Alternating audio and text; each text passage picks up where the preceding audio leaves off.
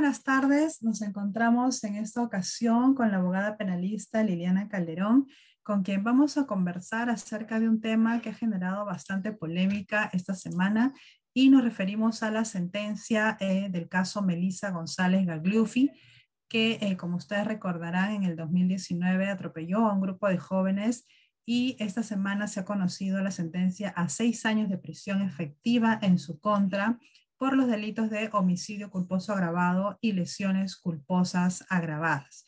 Esta sentencia ha generado, eh, bueno, indignación de parte de los deudos de eh, las víctimas y también en la opinión pública por considerar que ha sido una pena benigna, teniendo en cuenta pues que estamos hablando de dos vidas que se perdieron en aquel trágico accidente.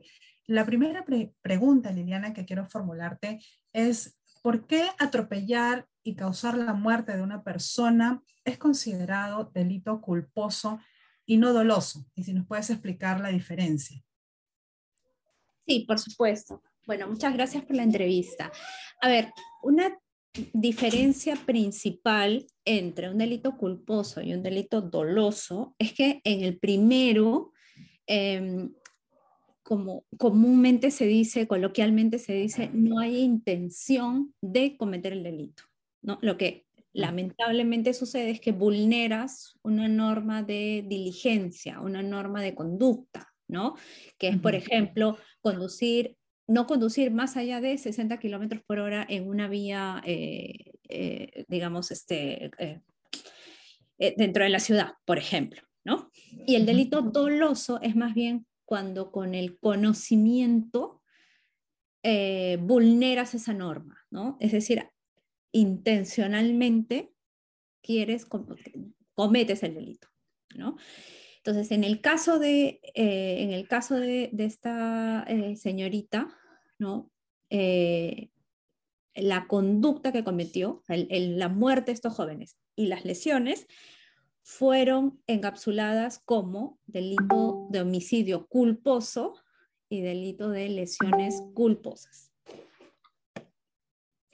Y, en estos casos, eh, Liliana, el Código Penal establece, por ejemplo, estábamos revisando en el caso de homicidio culposo agravado de 4 a 8 años y en el caso de homicidio, perdón, de lesiones culposas agravadas de 4 a 6 años. Ahora, eh, la sentencia que se le ha dado eh, es, es, es, es, muy benigna, es decir, debió ser más, más, más grave teniendo en cuenta pues que se perdieron dos vidas. por ejemplo, el papá de uno de ellos, el señor Fortunato Guashuayo, padre de, Joseph, ha dicho que debió ser mayor, ¿no? Y, ha mostrado pues su indignación eh, hacia la sala. ¿Debió ser mayor esta pena? Claro, lo que pasa es que cuando, a ver, hay dos momentos. El primero es cuando tú calificas los hechos bajo un tipo penal. El Ministerio Público calificó esta conducta, la muerte de estos jóvenes y las lesiones de otro, como homicidio culposo y como lesiones culposas, ¿ok? y el segundo momento es que eh, cuando ya el juez le toca imponer la pena, la sanción, es que tiene que aplicar determinados criterios, ¿no? Para ver si le aplica, digamos, la pena menor o la pena mayor, o si se mueve, digamos, en el, en el término medio, ¿no? En este caso, eh, en el primer delito, que es el homicidio culposo, la pena, va de, la pena culposa, la pena por el delito de homicidio culposo agravado va de 4 a 8 años.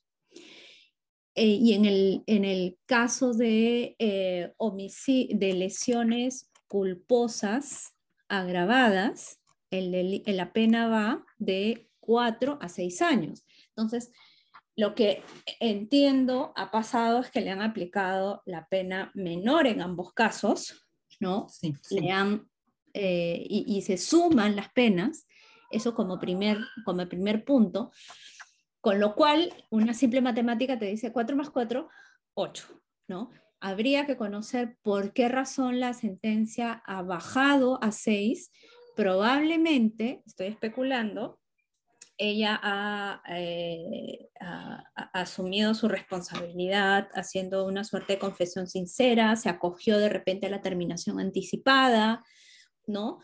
entonces ha obtenido un beneficio de reducción de la pena.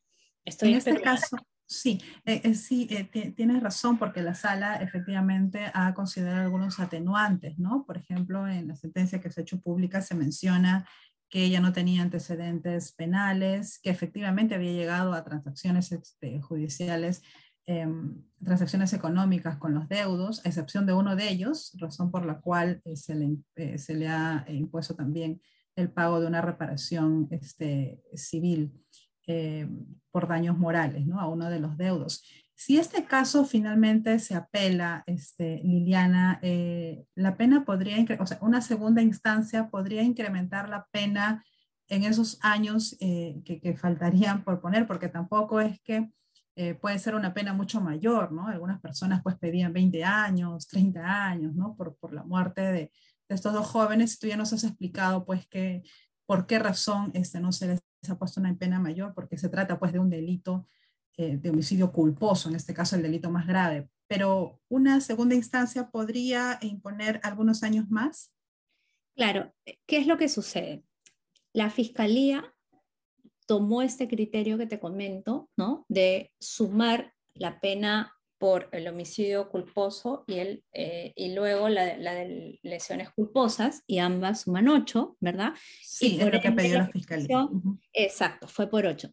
Sin embargo, eh, entiendo que el Poder Judicial, al amparo de una casación, ¿no? que es la de la casación 400 del año 2018, establece más bien una fórmula distinta, ¿no? En la que hay que sumar más bien la cuarta parte de la pena mayor, ¿no? A la pena menor. Por ende, consideró más bien que la pena mínima sería 6 y la pena máxima 10. Por eso es que se impuso la pena mínima, atendiendo estas consideraciones que tú has indicado, que pagó la reparación civil, entre otras cosas, que no tenía antecedentes, entre otras cosas. Sin embargo, este es un criterio que va a ser evaluado nuevamente en vía de apelación y vamos a ver si la sala eh, confirma este criterio o más bien se aparta y eh, acoge eh, la petición de la fiscalía.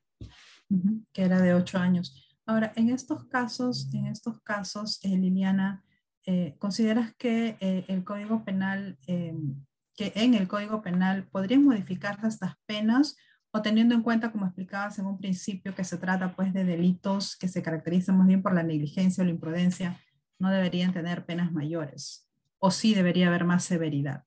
¿Cuál es tu opinión como abogada? Sí, mira, como abogada, eh, que además, em, eh, sí, sí, buscamos en el Código Penal los principios, digamos, de la sanción, ¿no?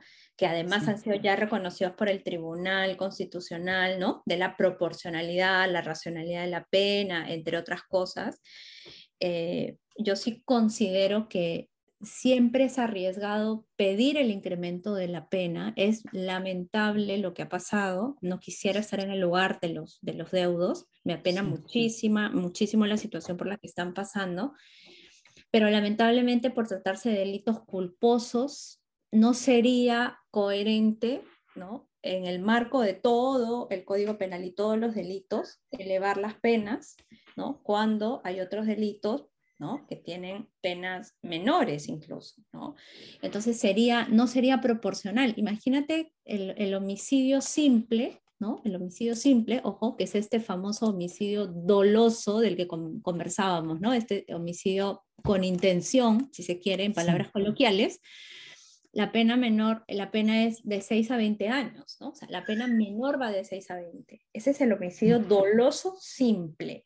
Entonces, el homicidio culposo, ¿no? Claramente tendría que estar muy por debajo, ¿no? Y así sucesivamente, muy por debajo. Y si queremos hablar de figuras estas agravadas como el feminicidio, el parricidio, el homicidio calificado, etcétera, tendrían que estar por arriba ¿no? del homicidio simple. Entonces tiene lamentablemente que tener coherencia.